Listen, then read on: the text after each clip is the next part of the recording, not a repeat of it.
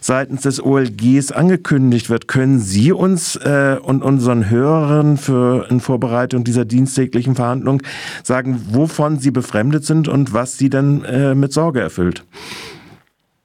Diese Presseerklärung des Oberlandesgerichts Karlsruhe ist ähm, eine Terminankündigung für diesen Termin.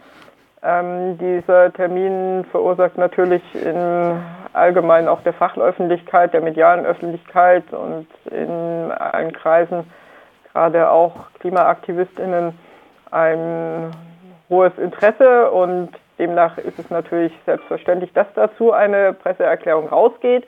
Allerdings ist dieser Fall als äh, Revisionshauptverhandlungstermin angekündigt in einem Anführungszeichen Klimakleberfall.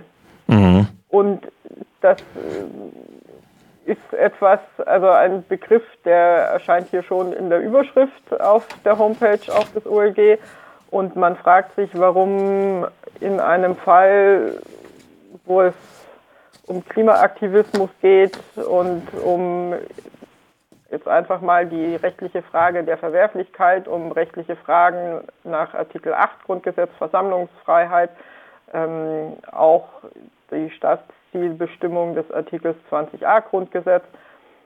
Das sind alles rechtliche Fragen, die in einem Revisionsverfahren eben dann zu klären sind. Da hat Populismus meines Erachtens rein gar nichts zu suchen. Und Klimakleber ist ein hochpopulistischer Begriff, der zur Diffamierung der gesamten Klimaaktivistinnen-Szene ähm, rund um die letzte Generation gebraucht wurde. Die, das ist ein Lobbyismusbegriff, der mit der Justiz eigentlich nichts zu tun haben sollte, eigentlich nicht, auch nichts zu tun haben darf. Und mhm. Verwendung durch ein Gericht halte ich für hochproblematisch.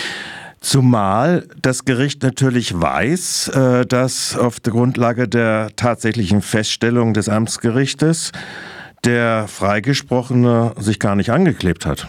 Das kommt ja noch dazu. Das liest man dann eben weiter unten dann auch in dieser Pressemitteilung. Aber ähm, da kann das Gericht sich jetzt vielleicht noch damit rechtfertigen, dass wenn man von Mittäterschaft ausgeht, das Kleben anderer einem dann auch zugerechnet wird. Aber dennoch ähm, so oder so halte ich diesen Begriff Klimakleber äh, für einen Diffamierungsbegriff, der populistisch ist und mit rechtlichen Grundsätzen nichts zu tun hat.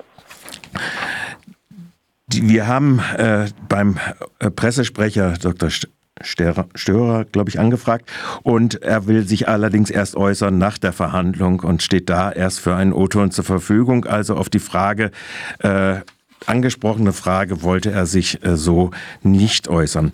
Was mir in der Presseerklärung dieser, äh, äh dieses Verfahrens oder der äh, Ankündigung auch noch aufgefallen ist, ist, dass eigentlich das Gericht oder der Pressesprecher in dieser Terminankündigung davon äh, nochmal mit Klimakleberentscheidung sagt, dass die Notwendigkeit einer Gesamtbewertung der Umstände des Einzelfalls zwar erkannt, zwar sage ich jetzt dazu, erkannt wurde, aber seine Entscheidung jedoch zugrunde gelegt hat, dieses Amtsgericht, dass die Grenze zur Verwerflichkeit erst überschritten sei, wenn andere Verkehrsteilnehmer abstrakt oder konkret gefördert, äh, gefährdet würden. Dieses jedoch macht mich doch einigermaßen stutzig in Bezug auf die, äh, ja, äh, auf das, auf die Vorsichtweise des Gerichtes dieser gesamte Absatz macht mich nicht nur stutzig, sondern regt mich auf, weil ähm, das ist eine ganz klare Falschdarstellung und ein Falschzitat aus diesem Urteil des Amtsgerichts Freiburg. In diesem Urteil heißt es wörtlich, eine Grenze zur Verwerflichkeit wäre nach Ansicht des Gerichts im Hinblick auf die Intensität einer solchen Aktion jedenfalls ohne weiteres überschritten, wenn andere Verkehrsteilnehmer abstrakt oder konkret gefährdet würden, was vorliegend aber nicht der Fall war. Sprich, das Gericht sagt hier ausdrücklich, wenn es eine abstrakte oder konkrete Gefährdung gegeben hätte, dann hätten die anderen Gesichtspunkte in der Verwerflichkeitsprüfung keine ausschlaggebende Rolle mehr gespielt. und kommt dann selbst aber zu dem Ergebnis, dass das hier definitiv nicht der Fall war und ähm, wägt dann ganz normal auch weiter ab. Ja.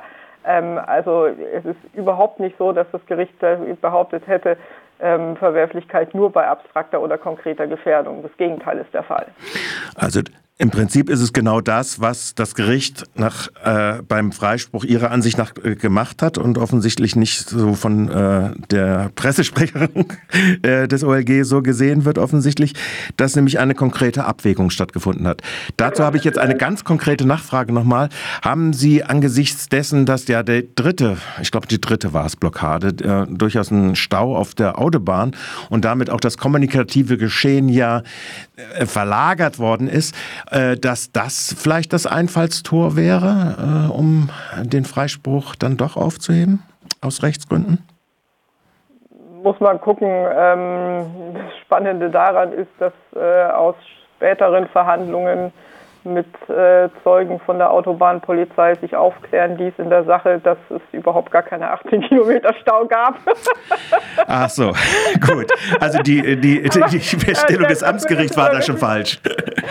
Aber der, also das wird in der Revisionsverhandlung dementsprechend aber keine Rolle spielen können, weil das Revisionsgericht nur von dem ausgehen kann, was ja. das Amtsgericht eben in diesem Fall im Urteil festgestellt hat. Ja, ja. Und deswegen ähm, können natürlich gegebenenfalls diese 18 Kilometer schon Knackpunkt sein, aber ähm, dennoch kommt es ja darauf an, also eine Kilometerlänge spielt für eine Verwerflichkeit ist auch keine ausschlaggebende Rolle weil ähm, also erstens auf diesem Autobahnabschnitt weiß man, da ist immer stockender Verkehr ähm, bis Stau und ähm, gleichzeitig äh, fließt auf einer Autobahn so ein Verkehr dann aber auch schneller wieder ab. Ja?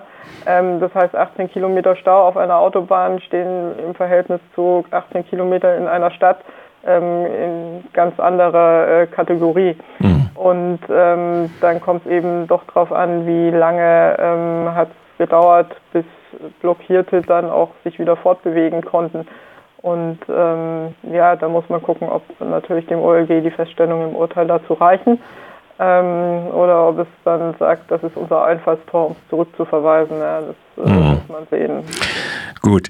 Äh was mir noch aufgefallen ist, last not least, war, dass im Prinzip das, äh, die Abwägung zwischen Artikel 8 und äh, Artikel 20a äh, auf den äh, beiden Seiten äh, im Verhältnis zu Artikel 2, also der Freizügigkeit der blockierten Autofahrer, was ja erfasst ist durch den Nötigungsparagraphen, zweite Reihe des BGHs, Theorie, ähm, dass dieses in der Presseerklärung gar keine Erwähnung findet. Ist Ihnen das auch so ge gegangen oder ist das äh, irrelevant für die Verhandlung jetzt am Dienstag?